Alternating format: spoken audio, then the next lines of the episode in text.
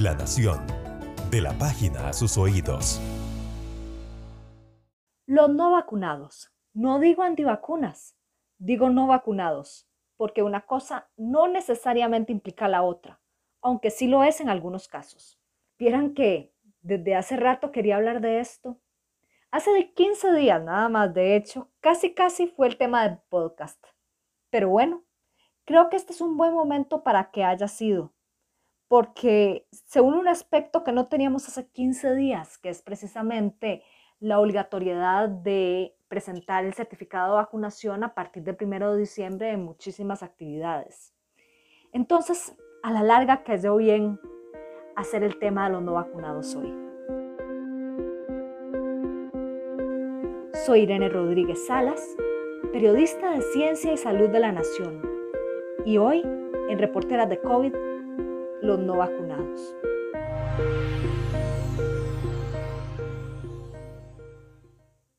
Tal vez ya muchos de ustedes saben, pero yo llevo más de 15 años de hacer periodismo de salud y los últimos casi 12 y medio en La Nación.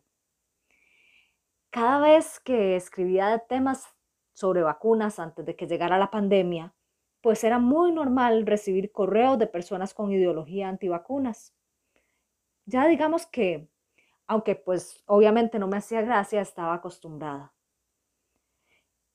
Y luego llegó COVID-19 y comencé a recibir correos de, ese tipo pues en muchísimo mayor medida. Incluso desde antes que comenzaran los ensayos clínicos para probar estos biológicos.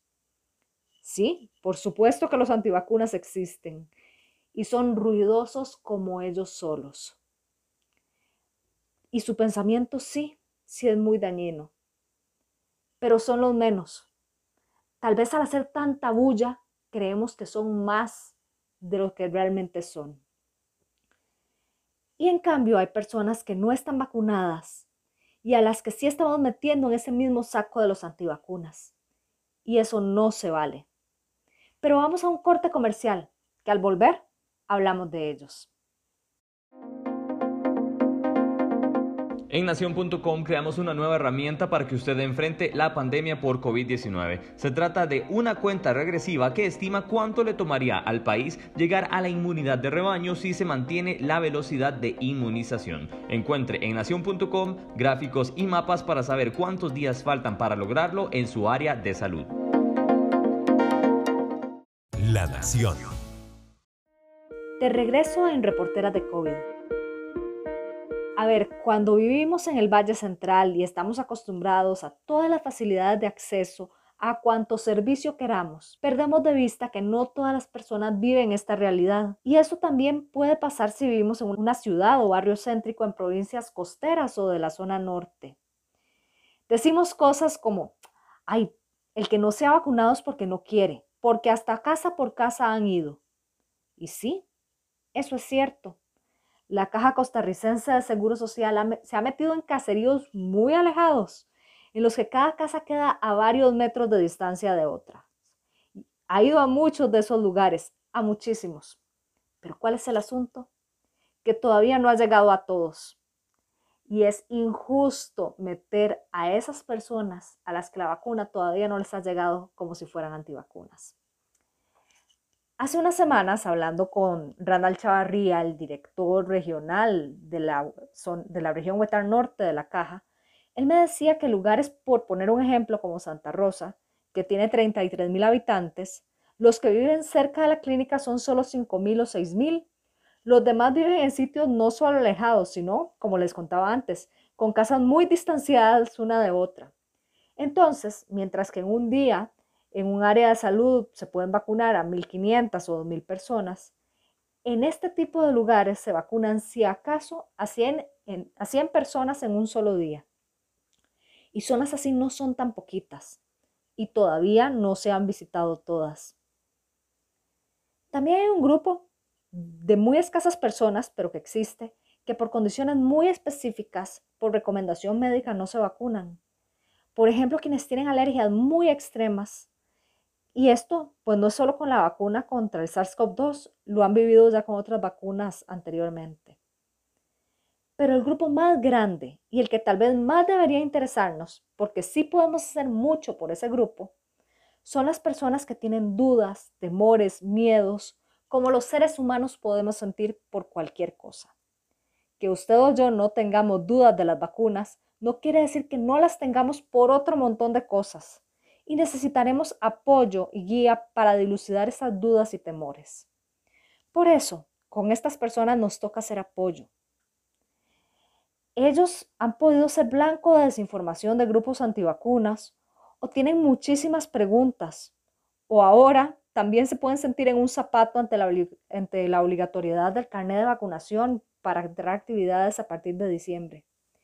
Sí, después de esto ellos pueden tener más dudas que hace una semana y toca guiar y apoyar si tenemos personas cercanas en ese grupo. En estas personas, ojo, el dedo señalador y acusador poco logra, más bien genera ruido de confusión y si se quiere va a aumentar la reticencia. ¿Qué hacer? Ante todo escuchar, que para eso estamos en esto. La pandemia la vivimos todos. Todos queremos ser escuchados en lo que tenemos dudas y temores. ¿Por qué nos vamos a poner a juzgar y a señalar a quienes los tienen por la vacuna? Escuche esas dudas. Responda si usted está certero de la respuesta. Si no está seguro, por favor no responda de inmediato. Es decir, en buen tico, no bate.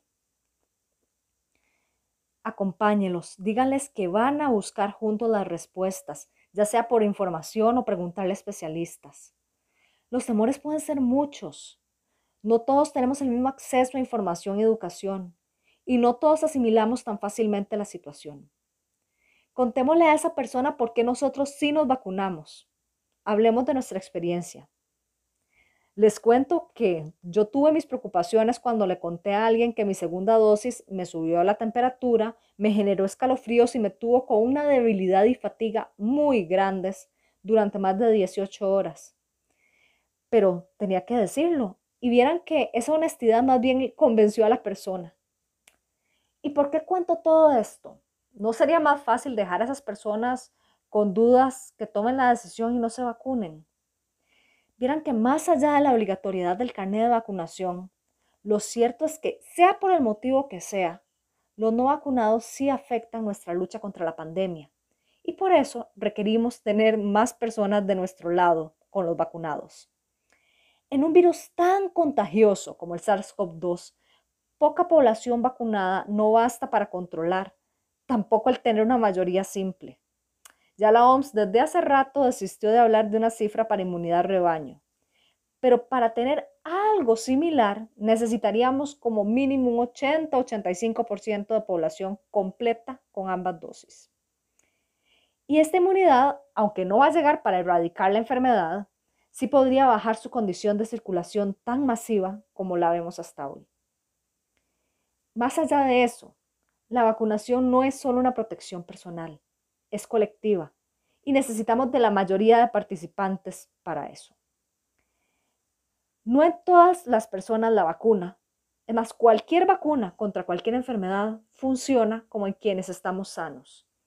Hay subgrupos en los que por problemas en su sistema inmunitario ese sistema de defensas es menor, por lo que no va a poder construir toda la respuesta que las vacunas le ofrecen a quienes sí tenemos un sistema inmune funcional. El caso más reciente lo vimos hace menos de una semana en el secretario, el exsecretario de Estado estadounidense Colin Powell. Él tenía ambas dosis, sí, pero además una enfermedad llamada mieloma múltiple que ya le había destrozado varias de sus células de defensa. Una persona como él, no solo es presa más fácil de cualquier infección, su organismo tampoco podía montar una respuesta como las que montan las personas sanas cuando son vacunadas. Por personas como él y por quienes tienen otras muchas enfermedades con características similares para el sistema inmune, es que nos vacunamos. Porque sí, aunque aún vacunados sí podemos infectarnos e infectar, vieran que no es tan sencillo Hago mías las palabras de Craig Spencer, director del Centro de Salud Global en Medicina de Emergencias del Hospital Presbiteriano en Nueva York. Él hace una analogía con el virus como si fuera un automóvil. En los no vacunados, El virus circula en alta velocidad y tiene disponibles un montón de gasolineras para llegar a su destino. En los que sí estamos vacunados, este automóvil se encontrará con un laberinto lleno de calles sin salidas. Digamos que podría encontrar una ruta de escape para llegar al destino, pero le va a costar mucho más llegar y va a tomarle más tiempo.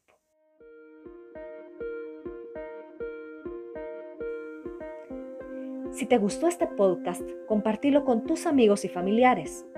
Puedes escuchar más episodios de Reporteras de COVID en nuestro canal de podcast La Nación en Spotify, Apple Podcast, Google Podcast o en tu plataforma de podcast preferida. Este es un producto de La Nación. Soy Irene Rodríguez Salas y estoy apoyada por Carlos Madrigal en edición y producción.